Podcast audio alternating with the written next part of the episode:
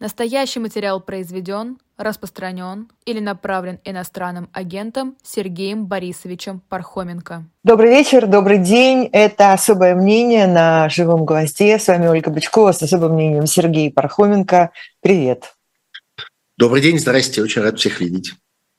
Я напомню всем, кого ты рад видеть, что э, у нас тут есть э, чат в YouTube, где можно писать свои вопросы, соображения, комментарии. Ну и, понятное дело, ставить этой трансляции всякие лайки, там нажимать на разные пальцы. И вот об этом, пожалуйста, тоже не забывайте. Я смотрю, что вы пишете, и по возможности э, буду это как-то использовать.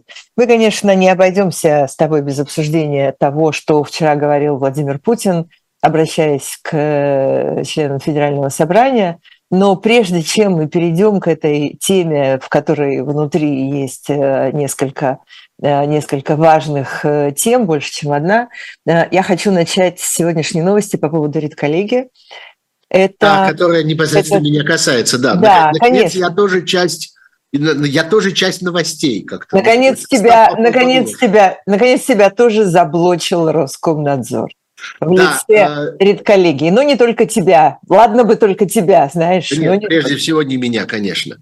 А, ну, э, главная новость этой новости э, заключается в том, что это произошло только теперь. Э, мы-то были уверены, что это случится, как только вот эта индустрия бесконечных блокировок встала, так сказать, на свою крейсерскую скорость, но нет, довольно долго сайт проекта редколлегии оставался открытым. Я напомню, что это такое. Это э, наиболее авторитетная сегодня в России, очень известная независимая журналистская премия, которая вручается каждый месяц, не каждый год, а каждый месяц, тем российским журналистам, которые сделали какую-то выдающуюся работу в, э, э в области, так сказать, информационной журналистики. Это репортажи, интервью, очерки, расследования и всякое такое прочее. Когда журналист что-то такое узнал, что-то такое добыл и что-то такое сообщил нам. И вот э, жюри, которое состоит из авторитетных в российской журналистике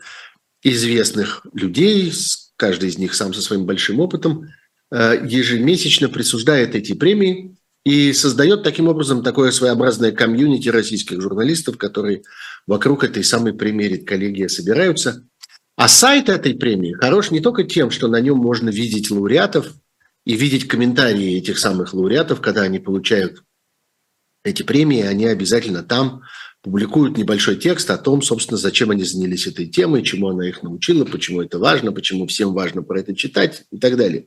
Но прежде всего потому, что там собирается в режиме реального времени то, что называется коллекция претендентов, то есть специальная группа экспертов, осматривает огромное количество российских разных медиаресурсов и собирает оттуда лучшее, что было написано и опубликовано в последнее время. Каждый день появляются эти ссылки, ну, не сами тексты, а, собственно, ссылки на них. Мы публикуем заголовок, небольшую аннотацию, картинку и ссылку на этот текст, по которому вы можете туда перейти.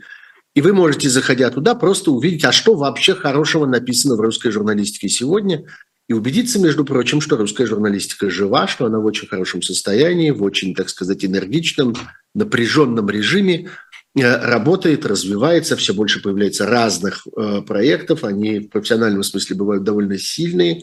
И то, что российское государство систематически на протяжении последних десятилетий уничтожает традиционную сферу медиа, совершенно не уничтожило в России профессию журналиста, новые медиа образовались и образуются каждый день. Это новые проекты, они очень подвижные, очень мобильные, эффективные. Э, к сожалению, конечно, большая часть журналистов вынуждена была после войны, после начала войны, уехать из России и работать удаленно, но современные средства связи позволяют это делать. Э, хотя есть немало и журналистов, которые продолжают работать в России. Это совершенно героическая работа. Вот это все вы можете видеть на сайте редколлегии – до сегодняшнего утра могли видеть без всяких VPN. Теперь можете видеть только используя всякие специальные ухищрения. Мы будем стараться э, использовать всякие технологии для того, чтобы вам облегчить э, это занятие, чтобы все равно вы могли, даже если вы находитесь в России, даже если у вас нет VPN, чтобы вы могли читать редколлегию, но если есть, это совсем просто. А кроме того, помните, что у редколлегии есть телеграм-канал, У редколлегии есть аккаунты везде, в, в Инстаграме, в Фейсбуке, в ВКонтакте, везде и всюду, э, и в Твиттере. И подписавшись на эти э, аккаунты, вы можете получать новости от редколлегии тоже в режиме реального времени, видеть вот эту вот бесконечно обновляющуюся ленту лучших произведений российской журналистики, которые по-прежнему ищут своего читателя и находят его. И уверяю вас, что профессиональное качество этого чрезвычайно высокое. Достаточно несколько дней за этим последить, чтобы избавиться надолго от разговоров о том, что вот журналисты кончились, журналистики никакой нет, все куда-то делось, пропало, всех убили, раздавили, разогнали. Нет, ничего подобного. Все продолжают работать, ну, многие. Профессиональные, серьезные, сильные, э, подготовленные люди продолжают работать, работать для своих читателей. Вы можете, в частности, с помощью редколлегии их видеть. Вот, угу. вот такая новость в ней есть много смешного, но есть, но есть и печальное, и хорошее, всякое есть в этой новости. Ну, значит, живем, значит, мы по-прежнему кому-то нужны, и значит, наша работа в редколлегии не просто так отнимает у нас столько времени. Ну да, а, всяческая поддержка, конечно, и редколлегии, а, и всем, кто э, ее организует, э, поддерживает, участвует и этим занимается – Э, разумеется, да, конечно, это, это вовсе не конец света, а может быть даже начало чего-то другого. Итак, сегодня Государственная Дума пошла навстречу вчерашним пожеланиям президента Путина и приняла закон, который приостанавливает участие России в договоре о стратегических наступательных вооружениях.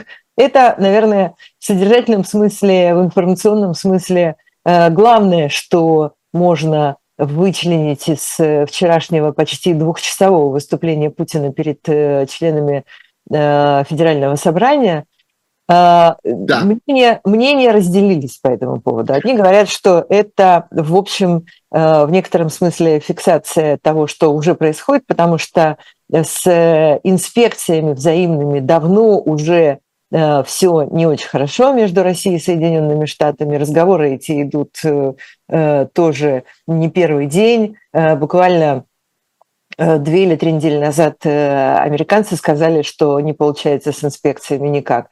Ну, эм, то есть это как бы ничего нового и фиксация того, что Но есть. это совсем еще не все. Да, это не единственный взгляд на эти вещи. Вообще, я хотел бы напомнить, что мы прошлую среду потратили немало времени на обсуждение того, а вот что же будет с... Э, и потом я еще много раз вынужден был говорить об этом в разных эфирах.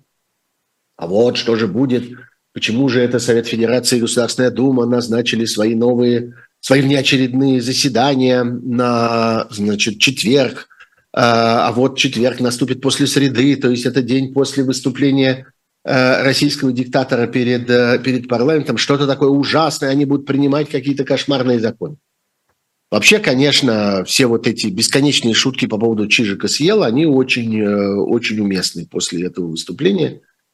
И вообще такое впечатление, что Путину очень хотелось быть каким-то страшным, свирепым, и сообщить что-то ужасное, и потрясти, так сказать, всеобщие души и воображение всего мира и так далее – как-то выяснилось, что потрясать совершенно нечем. Я вот разговаривал с разными военными специалистами, которые мне говорят, что, конечно, в этом смысле страшной лажей, это тоже э, как-то одна из прекраснейших фраз этого, э, этого послания про Крустова лажа, на который все обратили внимание.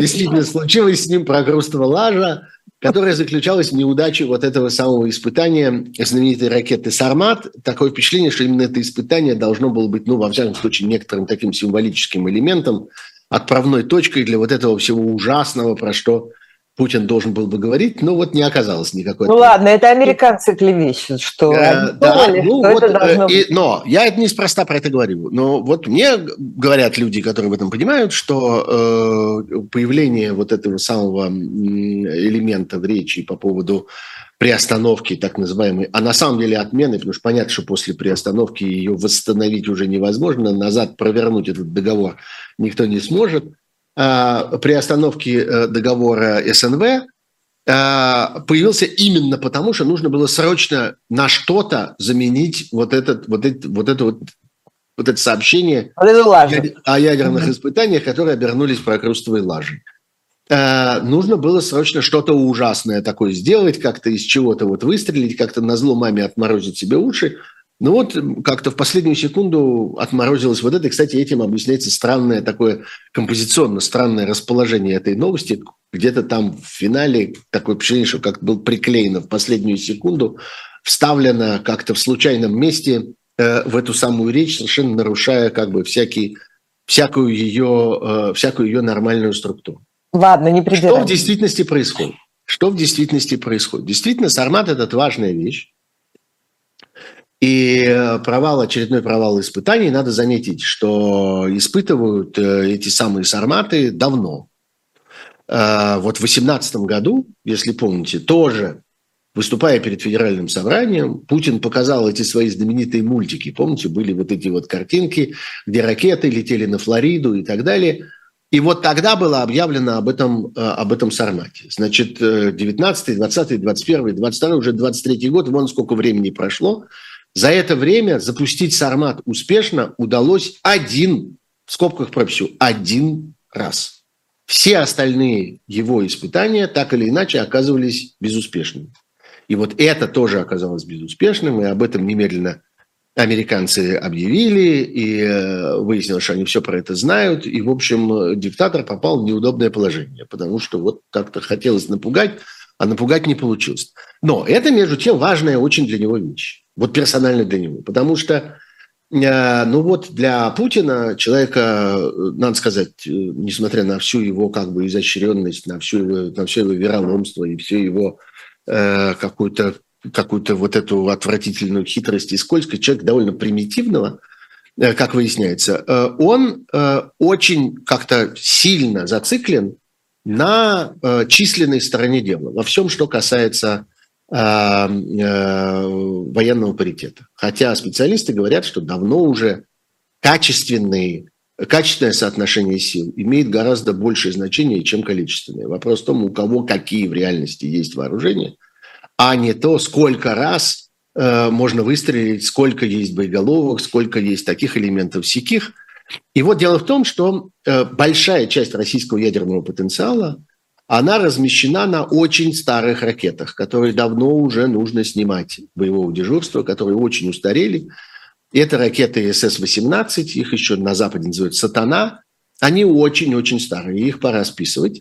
Но они большие грузоподъемные. На каждой такой ракете находится 10 боеголовок.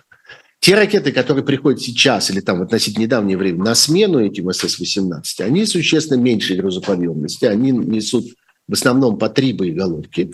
И таким образом, как бы общее количество вот этого вот ужасного, оно снижается, что Путина как-то чрезвычайно нервировало.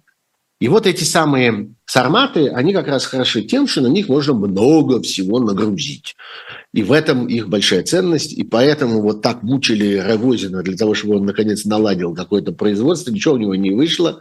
Он отправился, значит, в итоге в отставку, там ему, значит, в задницу попали осколком. В общем, жизнь его не задалась ровно после того, как ему не удалось ничего с этими сарматами приличного организовать. Одни за другим проваливаются эти испытания, только один раз более или менее удалось запустить. Вот. Но сармат очень нужен, потому что он может помочь восстановить вот этот численный, так сказать, паритет, поднять количественную сторону дела, плюс на нем можно ставить какие-то более современные, собственно, боевые части, в частности, вот этот э, знаменитый авангард, вот эти вот планирующие, мы про них еще поговорим немножко дальше. Не удивляйтесь, что я вдруг превратился в специалиста еще и в этом. Я просто имею манеру разговаривать со знающими людьми и как-то их подробно расспрашивать о том, что происходит.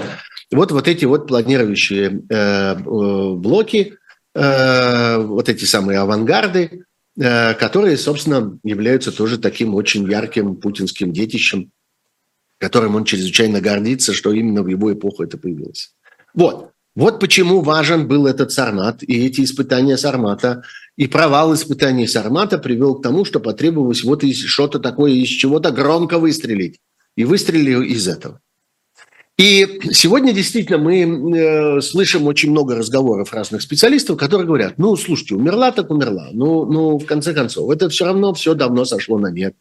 Все равно все это давно развалилось. Никто это давно не, не, э, не, не исполняет, и, в общем, дело к тому шло, и все искали только повода, и понятно, что и американцы хотели бы закрыть, э, собственно, этот договор, но уже, наконец, с ним покончить, потому что он давно не работал и так далее. Все это разговоры справедливые, но это разговоры, я бы сказал, на таком, на коротком отрезке времени и на таком узком, так сказать, видении проблемы. Вот мы вблизи, так сказать, присматриваемся к этой ситуации – Э, и в лупу на нее смотрим, и как-то вот что мы видим. Но есть еще другой способ смотреть на эту ситуацию. Я бы сказал исторический. Посмотреть на некоторую более широкую перспективу, и тогда открывается совсем другой пейзаж. Дело в том, что на протяжении 60 лет с Карибского кризиса, Карибский кризис у нас когда? Октябрь 62 года.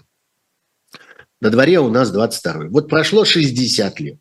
На протяжении этих 60 лет существовала система, постепенно она строилась, строилась, разрасталась, увеличивалась, и в какой-то момент к 90-м годам достигла очень высокой степени совершенства система взаимного информирования о ядерных потенциалах, которая появилась не просто так. Она появилась не потому, что Горбачев был лох, или потому, что Горбачеву удалось уговорить там всех этих Бушей, там Рейганов и всех остальных. Нет, не поэтому а потому что Карибский кризис показал, что так существовать невозможно. Это слишком опасно. Слишком много существует всяких потенциальных проблем и случайностей, которые в какой-то момент могут просто погубить человечество целиком. И вот тогда появилось осознание на обеих сторонах, что нужно что-то делать для того, чтобы стороны знали реально о том, что происходит у противника, для того, чтобы защититься – от того, что называется ложными интерпретациями, чтобы, не дай бог, не принять что-нибудь за что-нибудь. Случайный запуск не принять за атаку, какое-то случайное перемещение чего, ну или там локальное перемещение чего-то с места на место не принять за приготовление к этой атаке и так далее, и так далее. И была создана сложная очень, причем про это книжки целые написаны, э, как это вырабатывалось, как э, искали, так сказать, подходов, общего языка, как учились вести эти переговоры как э, э, как-то обе стороны э, создавали сложно по крупицам, по человеку, создавали свои делегации, собирая людей наиболее знающих, талантливых, терпеливых, умелых переговорщиков и так далее. Создавалась сложнейшая система договоров и соглашений крупных, мелких, глобальных, локальных, всяких, которая позволила в какой-то момент сторонам сказать, все, две противоборствующие в мире страны, это касается и Соединенных Штатов, и, так сказать, вообще Запада, и НАТО, сколько бы ни говорил Путин, что в этом участвуют только американцы, а НАТО не участвует. Участвуют. Это касается абсолютно всей вот этой вот глобальной системы противостояния. Стороны знают друг о друге более или менее все. Они знают у кого что есть, где стоит, как передвигается, что с этим происходит и так далее. И в частности, важнейшим элементом этой системы была система взаимных инспекций, которые как штык происходили, 18 инспекций в год, и все это продолжалось до 2020 года. Остановилось только в связи с эпидемией. Как бы вот эта вот, так сказать, машина этих инспекций как-то вдруг встала, а там все это уже и плавно в, перетекло в войну, и на этом благополучно все, э, все и закончилось. Но эта система была. Тут надо сказать, что она, эта система стала разрушаться не, не, не в одну минуту. Она довольно долго продолжалась, и, собственно, обе стороны в этом принимали свое участие. Надо помнить, что все-таки Буш-старший в 2001 году еще совершил первый важный, так сказать, шаг, важный поступок. Он э, вышел из договора ПАПРО, точнее, вывел Америку из договора ПАПРО, что, как считают специалисты, для Путина было тяжелейшим психологическим ударом. Ударом по его, так сказать, политическому глобальному самолюбию. Уже тогда, в самом начале его, его правления, он это как бы воспринимал как какое-то крушение какой-то важной части его картины мира. Потому что что это было такое? Вообще вот эта система договоров. О чем она свидетельствовала? Она свидетельствовала, в частности, о том, что есть две стороны, которые признают, каждая из которых признает – есть вторая сторона, которая может нас уничтожить. И она достаточно для этого сильна. И самим фактом участия в этой системе договоров Соединенные Штаты и вообще Запад, НАТО, Западная Европа и так далее, они признавали, есть такая штука, Советский Союз, а дальше Россия, которая может нас уничтожить. Мы это осознаем, мы в этих обстоятельствах живем, мы с этим соотносимся, мы из этого исходим. И поэтому мы строим и отстаиваем эту систему договоров. И вдруг оказалось, что это не совсем так. Вдруг оказалось, что в какой-то момент та сторона сказала, послушайте, знаете, а вас ведь не очень-то и есть, вас не очень-то и существует. И, пожалуй, мы э, как-то вот в этой части, во всяком случае, этой системы безопасности больше не нуждаемся. И пошло-поехало. И дальше отменялись э, э, вот договор по ПРО в 2001 году, э, потом этот самый ДАВСЕ, договор об обычных вооружениях, э, ракеты, договор о ракетах средней и меньшей дальности и так далее, и так далее. Важнейшая была вещь которая существовала много лет, это так называемая программа Нана Лугара, которая позволяла России, между прочим, получать очень действенную помощь для утилизации своих устаревших вооружений, устаревших и снимаемых с боевого дежурства. По этой программе э, э, России оказывали помощь в разборе боеголовок и в переработке э, оружейного, э, оружейных материалов, которые там были, оружейных э, ядерных материалов, в мирный, то есть, грубо говоря, там разбавляли этот высоко обогащенный уран до низко обогащенного, и дальше его же Соединенные Штаты покупали у России за большие деньги, между прочим, э, и использовали в качестве топлива для своих электростанций. Вот то, что Путин говорит – о том, что вот они залезали, они сидели с ногами на всех этих наших базах и так далее. Так это была часть этой программы. Так это было ровно это. Они следили за тем, что, что действительно это ядерное топливо из высокообогащенного превращается в низкообогащенное, становится пригодным для мирных целей. За это Россия получала громадные деньги, между прочим. Это была важнейшая часть этого вот российско-американского сотрудничества и так далее. Многие, много было всяких частичных соглашений о взаимных уведомлениях, там, о том, о сем, меры доверия, пролеты самолетов туда, обратно и так далее. И в свою очередь существовала еще система как бы поддержания, ну, как бы обновления всей этой системы и поддержания ее в актуальном состоянии. Потому что и у той, и у другой стороны появляются, э, появляются какие-то элементы оружейных систем, которые этим договором естественным образом не предусмотрены. Вот этот вышеупомянутый авангард, э, он не предусмотрен. Его нет в этом договоре. Потому что в этом договоре речь идет о баллистических ракетах, которые летят по, так сказать, баллистическим законам. Грубо говоря, как камень. Вот выстрелили, и она летит. Есть крылатые ракеты, которые летят как самолет э, по аэродинамическим законам. А теперь вот появилось нечто третье, нечто такое промежуточное, что и не то, и не все – там какой-то кокон из плазмы, все это летит со страшной какой-то несусветной скоростью, э, планирует вот этот вот авангард. И нужно было это поддерживать. Нужна и существовали комиссии, которые постоянно про это продолжали разговаривать, которые продолжали там что-то такое подрисовывать, что-то такое подвинчивать в этих договорах для того, чтобы они продолжали быть Э, актуальными. И кончилось это все совсем недавно, между прочим. Это кончилось, уже война шла.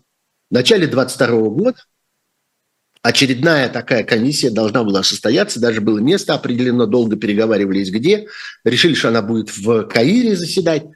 И вдруг, откуда ни возьмись, российская страна говорит, знаете что, вы нам запретили пролет через Европу, и нам стало неудобно летать, у нас сложности с доступом, и идите-ка вы в задницу. Мы, пожалуй, с вами переговариваться не будем, и в комиссии в этой больше участвовать не будем. Так вот, в результате этого всего мы можем с вами констатировать, что вот эта система, 60 лет тому назад начавшаяся создаваться, э, это система, которая постепенно и очень сложно всеми сторонами, не только Россией и Соединенными Штатами, но всеми сторонами создавалась для того, чтобы предотвратить ядерную катастрофу, ее больше нет.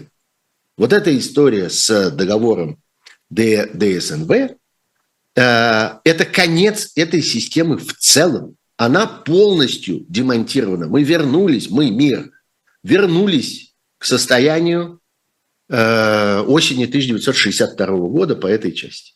Последнее, что осталось, и это видно вот из заявления МИДа, которое было, российского МИДа, которое было опубликовано сегодня утром, они там сообщают, что все-таки мы будем сообщать. Как бы никаких инспекций не будет, никаких комиссий не будет.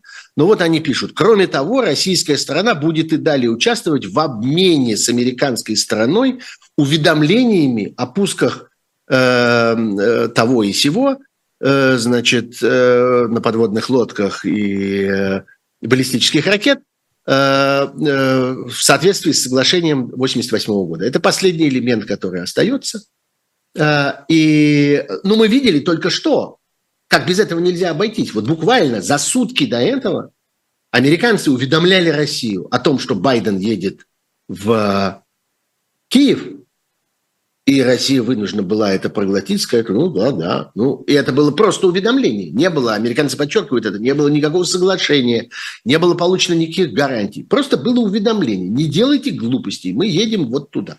В свою очередь, Россия уведомляла Соединенные Штаты об испытаниях этого вот несчастного сармата, из которого в результате ничего не получил. Вот за сутки до этого пришло, потребовалось это сделать. Нужна была. Не потому что каприз, не потому что надо было похвастаться, а потому что без этого невозможно жить. Ну и надо сказать, что... То есть стороны понимают, сегодня... что невозможно жить, но да. тем не менее продолжают это ломать. Вот в чем. Да. Министерство российское тоже сегодня сказала, что э, Россия э, тем не менее, продолжит э, соблюдать ограничения по количеству носителей. Да, но это блеф на самом деле по одной простой причине. Чему? Россия очень далека от, этой, от этого лимита. Там по, эти ограничения, это типа 700 чего-то, я не помню чего в точности, но помню цифру, это типа 700 чего-то, а у России этого типа 500.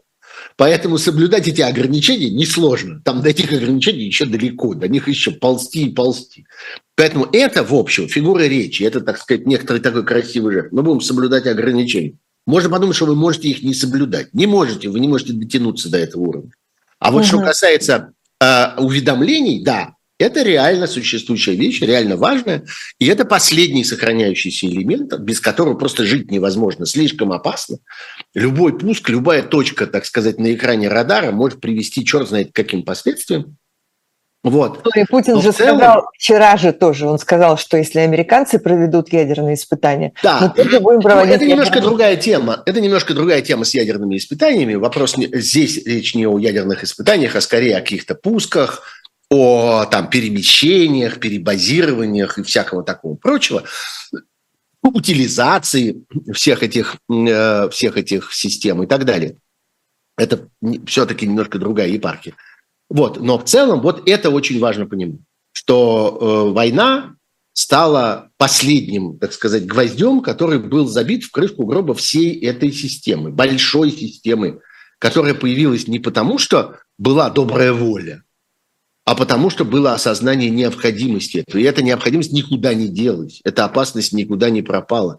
То, что произошло в 1962 году во время Карибского кризиса, это по-прежнему один из самых страшных эпизодов в истории человечества, и никто не хочет, чтобы это когда-нибудь повторилось. Не потому, что была добрая воля, а потому, что была злая необходимость. Да, есть, именно, именно. Да, да, иногда это вещь. буквально на минуту, э, чтобы напомнить э, нашим слушателям и зрителям, что у нас есть тут хорошего, и потом продолжим это особое мнение Сергеем Пархоменко. Живой гвоздь остается в Москве и ежедневно освещает для вас новостную повестку. Мы собираем для вас самые яркие мнения политологов, экономистов и деятелей искусства, чтобы вы всегда могли увидеть ситуацию в мире с разных сторон. Поддержите нас в это непростое время, чтобы мы могли развиваться и дальше. Как это сделать? Переходите по ссылке под трансляцией или воспользуйтесь QR-кодом, чтобы оставить свой донат. У нас есть парадоксальная ситуация – это непросто, потому что останется в истории. Ну, Владимир Борисович, вы прям как ребенок. У вас есть лучшие средства обороны? Нету.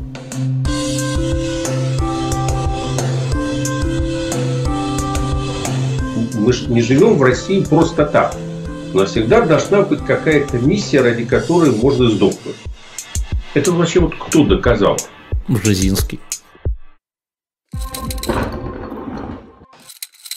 Еще одно полезное, э, рекламное, рекламное, но полезное объявление от Shop Dilettant Media, оно касается Эммануэля Макрона. Вот я уже забыла, например, совершенно, что еще в 16-17 году, с тех пор, конечно, много воды утекло и произошло всяких событий очень много, а президент Франции Эммануэль Макрон написал тогда книжку.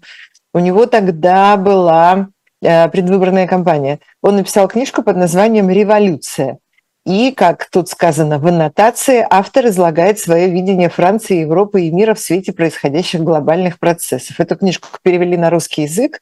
Ее можно найти прямо под названием «Революция» Эммануэль Макрон. Можем, можно найти на сайте Shop Дилетант Медиа и купить за полторы, нет, 1700, извините, рублей – Э, с печатью от эхо. Вот не пропустите, Shop «Дилетант Медиа» всегда предлагает нам что-нибудь интересное и на самом деле достаточно э, неожиданное, но всегда содержательное. Вернемся к вчерашнему выступлению Путина перед Да, потому что в нем э, оно, оно само по себе, да, действительно, оно само по себе совершенно не стоило бы того, чтобы в нем что-нибудь анализировать. Но в нем просто зашиты Э, какие-то ну, элементы действительности, которые помогают понять, как устроена сегодняшняя Россия. Не то, что там какие-то решения, там какие-то обещания, там какие-то э, изменения, там какие-то постановления или что-нибудь вроде этого. Все это сущая туфта. Вот как раз в том месте, где э, этот вот свихнувшийся дядя э, переходит к каким-то обещаниям, сейчас он какую-то даст кому-то жилья, а кому-то разрешит, это буквальная история, разрешит торговать сосисками на центральной площади Новгорода Великого, э, как уже сказал, э, как уже сказал губернатор этого самого Новгорода. И всем даст вот, много денег. Плюс да, всем даст много денег. Образует, образует еще один 100-тысячный внебюджетный фонд, посадит, посадит какого-нибудь мошенника во главе его. И э, в пользу этого мошенника будут собирать поборы со всего российского бизнеса и обложит всех какими-то внебюджетными еще, э, еще изъятиями денег. Вот это все на самом деле абсолютно не стоило бы никакого обсуждения, если бы за этим не было некоторого представления о том, как в целом устроена сегодня жизнь в России, что, собственно, основы этой жизни. И э, я бы начал здесь с вещи, которая, э, которая меньше обсуждается, потому что ну, казалось бы, на этом, э, во время этого вот заявления, э, как неудивительно, собственно, про войну и про то, что происходит во время войны, на, на, на самой войне, то, что происходит на фронте, не было сказано почти ничего. Понятно, что фараон как-то избегает этих тем. Он не хочет говорить о людях, которых он убил, не хочет говорить о людях, которые погибают из-за него. Он всячески от этого как-то уклоняется и всячески вывихивается из-под, из-под необходимости этого, потому что он видит в этом свою будущую ответственность. Но вот он употребил, значит, фразу, которую явно не он придумал. Я ее слышал на всяких пропагандистских каких-то каналах в речи вот этих бесконечных, э, э, бесконечных этих дрессированных э, дрессированных болтунов, которые говорят, что вот чем дальше э, будут стрелять э, значит, украинские артиллерийские системы, чем более дальнобойные орудия будут поступать на Украину, тем дальше мы будем отодвигать угрозу от наших границ, и чем тем дальше мы будем углубляться в Украину и так далее. Я не знаю, кто это выдумал, эту, так сказать, изящную конструкцию, но Путин, не называя автора, ее повторил. На самом деле и это выдает удивительным образом в Путине человека, который совершенно не хочет понимать. Я не верю, что он не понимает. Я не верю, что он не способен этого постичь. Он не хочет этого понимать. Он уходит от этой мысли осознанно. Не хочет понимать, как устроена современная война и как на самом деле одно из другого в ней вытекает. Дело в том, что вот сегодня становится совершенно понятно, что появление в э, украинской армии дальнобойных систем, вот всех этих хаймерсов знаменитых и так далее, обернулось не только тем, что они время от времени попадают по какому-нибудь важному объекту, иногда даже на территории России или там э, в Крыму, который Россия почему-то продолжает считать своей территорией, или еще где-нибудь, а потому что с помощью этого разрушена система коммуникаций и снабжения российской армии. И это медицинский факт. И вот эта история, тем дальше мы будем отодвигать угрозу от наших границ, от наших границ может быть. Но невозможно растягивать снабжение фронта вот так в глубину до бесконечности. Уже это привело к некоторой катастрофе. Весь мир Так уже ждет. товарищ Пригожин об этом Вот. громко кричит. Мы сейчас про это поговорим. И почему-то, и почему-то проговорим он очень откровенен. А почему делать? товарищ Пригожин такой откровенный, скажи? Вот-вот, сейчас скажу, сейчас, погоди. Э, Дело просто в том, что бесконечно на протяжении уже многих недель идет речь о э, предстоящем новом большом наступлении э, вот этих самых сил вторжения российских, и как-то не- некоторые умудряются удивляться, почему они не, оно не происходит. Оно не происходит потому, что невозможно армии подвести то необходимое, что нужно ей для э, перехода в это самое наступление. Потому что разрушены с помощью вот этих самых дальнобойных оружий, либо разрушены, либо поставлены под угрозу так, что их невозможно больше использовать.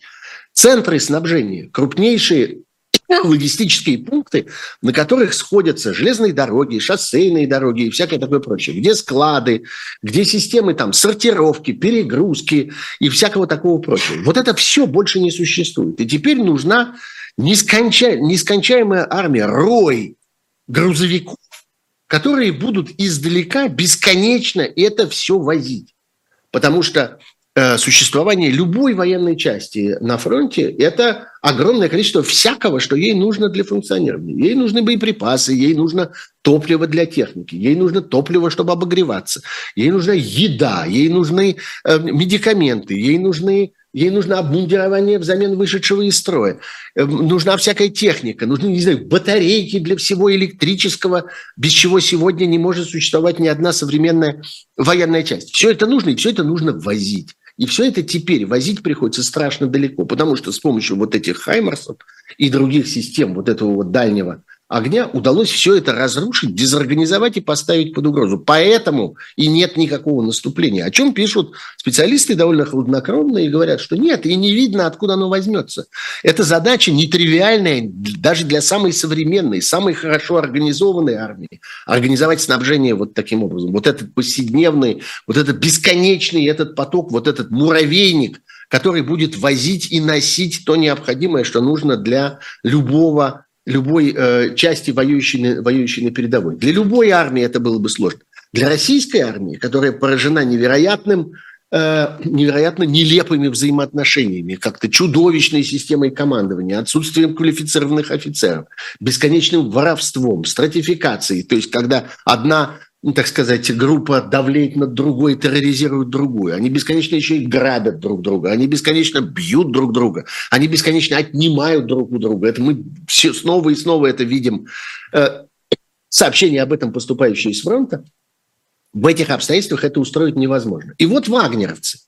Чего действительно они вдруг разорались? Да просто потому, что они э, как-то считают для себя возможным открывать рот. Это история про то, что у них, видите ли, снарядный голод, оружейный голод, что у них не, не поступает им боеприпасов, они орут. 80%, там, на генералов. 80% не поступает, он говорит. Вот, на самом деле, это в той или иной мере затрагивает всех. Это касается любой части, которая воюет сегодня в Украине. Просто регулярные, так сказать, армейские части заткнулись в тряпочку, они не смеют разговаривать об этом.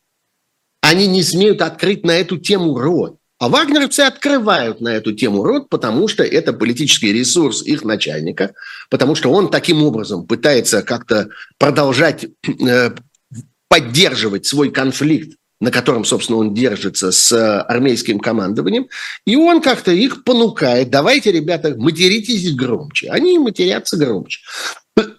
Но это в действительности демонстрирует очень общую ситуацию. Это демонстрирует очень общую картину, которая реально описывает то, что происходит сегодня в этой российской армии вторжения, и, и на что зажмуривается человек, который эту армию туда, на эту самую смерть бросил. Вот это очень характерная вещь. Это небольшая деталь, которая показывает как бы систему взаимоотношений вот этих разных как бы миров, этих разных слоев политического, где тысячи людей в одинаковых синих и серых костюмах э, как-то сидят в ужасе, как боясь пошевелиться, как кто-то сказал, полное впечатление, что им колоноскопию делают как-то на, на, на глазах у всех во время прямой трансляции. Вот с такими лицами они сидят.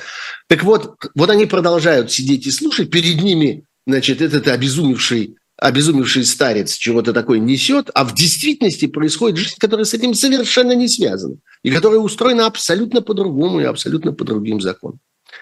Есть а, это речь, да. да, Да, эта речь э, вчерашняя была, в общем, в отношении э, того, что происходит э, в России с Россией и э, российских людей, она была достаточно благостная, в отличие от многих других речей.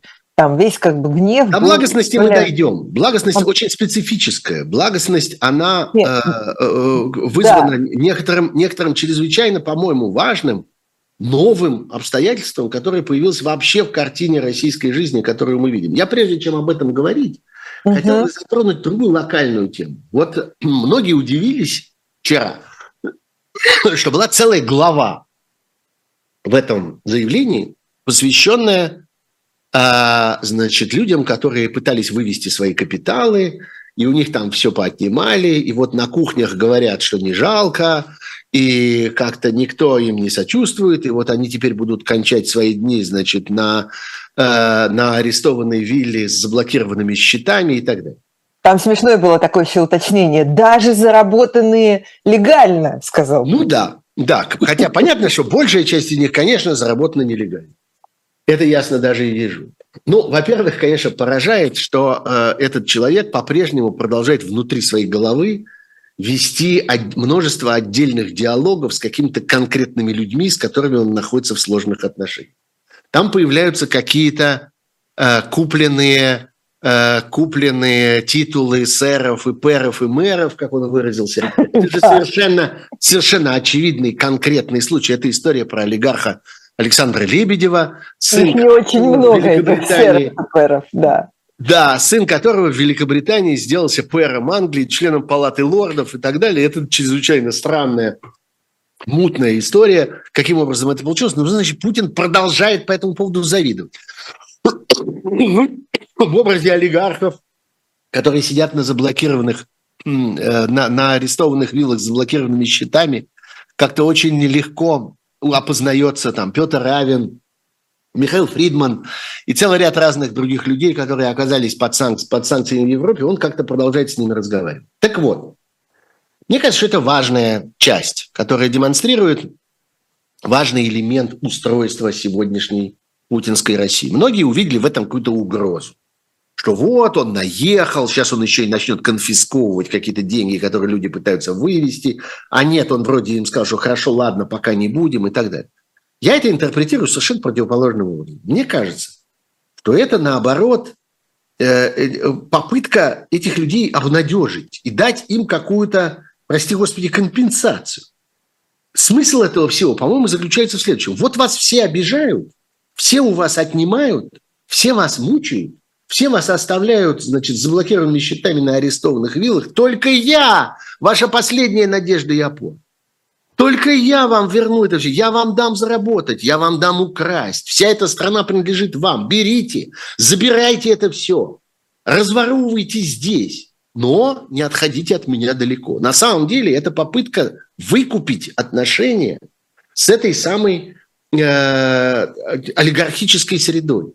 Это попытка убедить их, что я, я – это единственное, что вам что вас спасает по-прежнему. Что как только вы попытаетесь против меня дернуться, вы останетесь один на один с этим ужасным миром, который у вас отнимает, конфискует, вас обижает, вас не признает, вас оскорбляет и всякое такое прочее.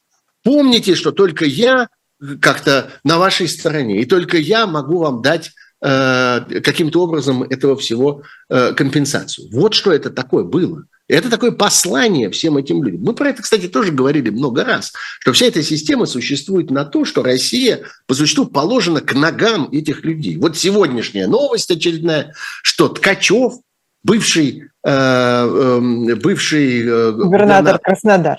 Краснодара и э, бывший министр сельского хозяйства получил свое собственное распоряжение там какое-то колоссальное количество каких-то Э, сочинских э, олимпийских объектов. Вот это вот ровно оно и есть. А Ротенберги, которые получают бесконечные эти инфраструктурные проекты, строят этот мост, ремонтируют этот мост. И сколько от строительства и ремонта этого моста остается у них в карманах, невозможно даже посчитать. Это астрономические, совершенно немыслимые деньги. Вот это то, что Путин может предложить в обмен на конфискованное, отобранное, в обмен на конченую перспективу, в обмен на вечный страх оказаться под судом, в обмен на вечный страх ареста при любом пересечении границы и так далее, в обмен на необходимость проводить, проводить свои отпуска теперь исключительно на Байкале и как-то не высовывать носа никуда дальше Геленджика, вот все, что он может им предложить. Это важно понимать. Это важная часть этой системы. Эта структура держится вот на этом, на личных обещаниях диктатора людям, которых он больше всего боится. Он боится своего собственного окружения, боится того, что эти меры окажутся действенными. Он боится, что эти конфискации, эти обломы и отъемы в конечном итоге подтолкнут этих людей к бунту против него самого.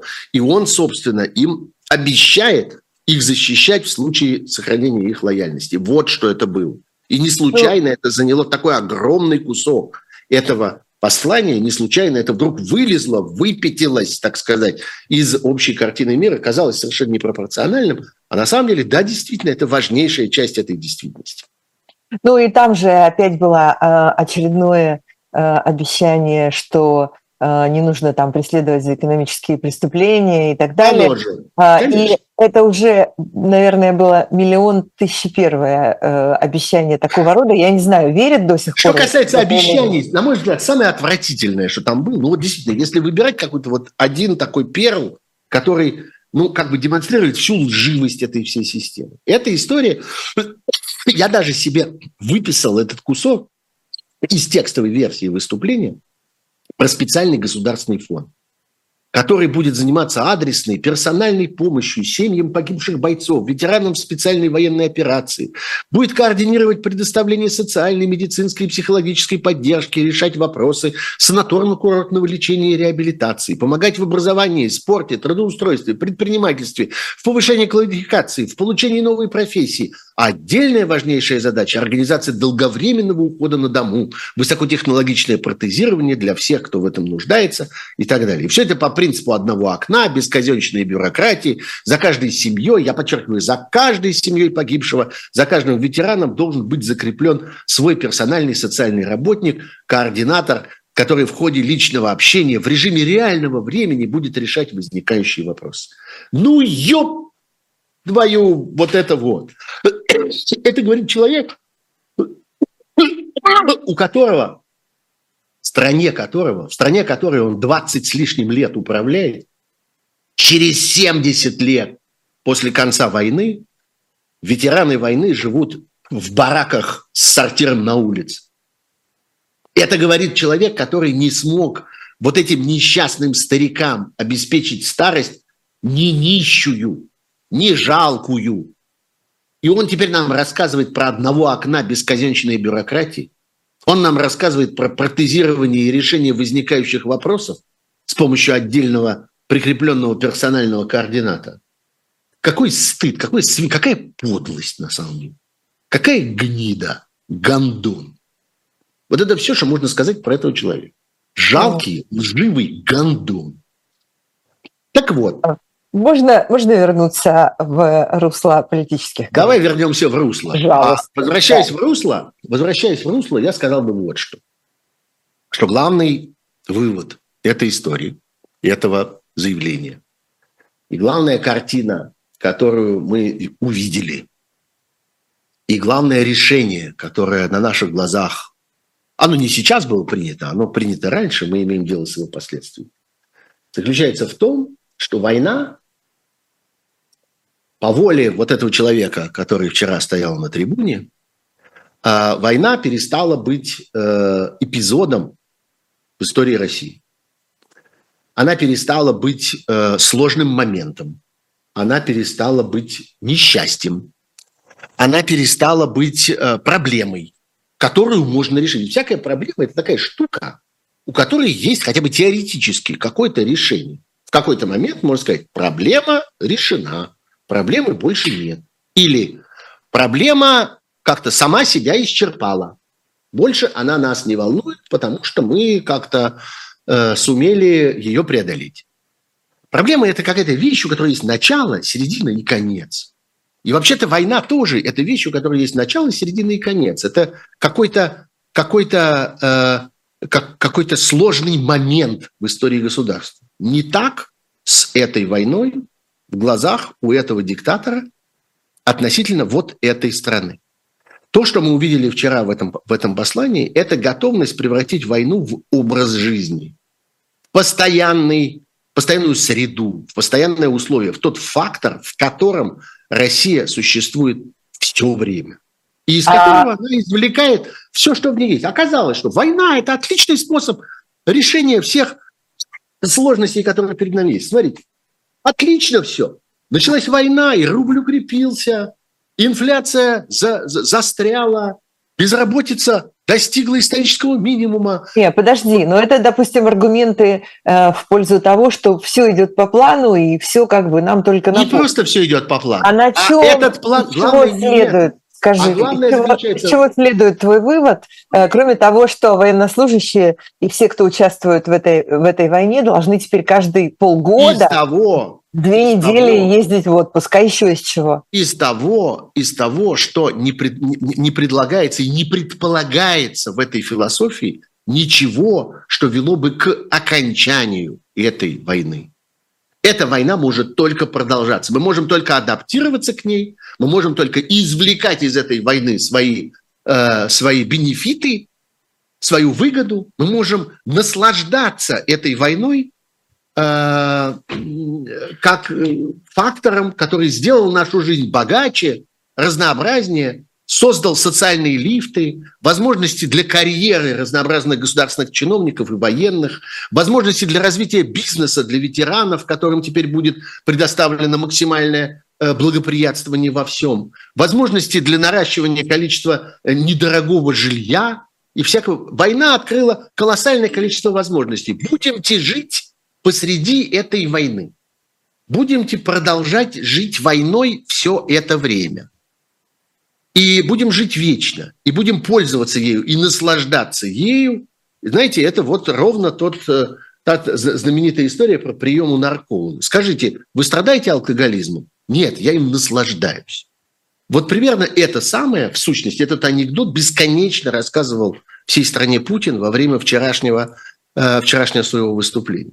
И я, э, собственно, в очередной раз поражаюсь тому, до какой степени картина будущей России, которая была нарисована писателем Сорокиным, в каких деталях она совпадает с тем, что мы видим. Я, опять же, вчера, слушая это все, я вдруг подумал, а где я про это слышал? Когда вот речь дошла до там, какой-то дороги в Китай, которая будет продолжаться из Казани куда-то дальше – я же про это читал, я точно это видел. Я точно, я знаю, кто это придумал. Я полез и нашел, как за четверть часа домчал Патроха до дороги. И ее уж поди года три как не видел. Это и метель раз... называется у сороки. Что-что? Это метель. Нет, это не метель, это день... Метель тоже про это. Ну и каждый раз, когда вижу, дух захватывает. Дорога, мощная эта вещь. Она идет из Гуанчжоу через Китай, ползет через Казахстан, через южные ворота в южной стене нашей, потом через Россию, матушку до самого Бреста, а там прямиком до Парижа. Дорога Гуанчжоу-Париж. С тех пор, как все мировое производство всех главных вещей, товаров потихоньку в Китай великий перетекло, построили эту дорогу, связующую Европу с Китаем. Десятиполосная она – и под землей четыре линии для скоростных поездов. Круглые сутки по дороге ползут тяжелые трейлеры с товарами, свистят подземные поезда серебристые, смотреть на это загляденье. Вопрос не в том, что дорога нехороша, а вопрос в том, что Россия – это уже не Сорокин, это уже я. А вопрос в том, что Россия превращается в такое место, по которому проходит дорога между Китаем и Европой, между Гуанчжоу и Парижем. И единственное назначение этой России – это быть обочиной этой дороги по одну сторону и по другую. Вот дорога существует и является собой весь смысл существования этой территории. Вот во что Путин превращает Россию при помощи этой войны. Вот при помощи этой войны она будет жить при дороге из Китая в Европу. Там будет происходить жизнь, здесь будет происходить жизнь. Между двумя жизнями дорога, а по сторонам от дороги Россия. Вот, собственно, то, что мы видим в этом его вчерашнем, э, вчерашнем выступлении. И это, по-моему, главный результат. Кто-то это назвал банализацией, кто-то это назвал ежедневизацией. Да, это стало повседневной жизнью России, эта война. Если кто-то считает, что для Путина есть что-то после войны, или для людей, которых символизирует Путин. Вот для всех этих людей, которые с остановившимися глазами, с опущенными лицами, с повисшими щеками, с какими-то размазанными губами сидели напротив него. Некоторые во сне. Всех, некоторые спали, некоторые дремали, некоторые, я не знаю, как-то пытались глазами водить по потолку. Для них, для всех война – это последнее, что осталось в их жизни. Ничего после войны для них не существует. На этом жизнь их кончена, и они будут существовать столько, сколько существует война. Собственно, для них длительность этой войны – это длительность того, что у них есть в жизни, длительность того, что они сумели сохранить. И об этом ровно говорит им Путин.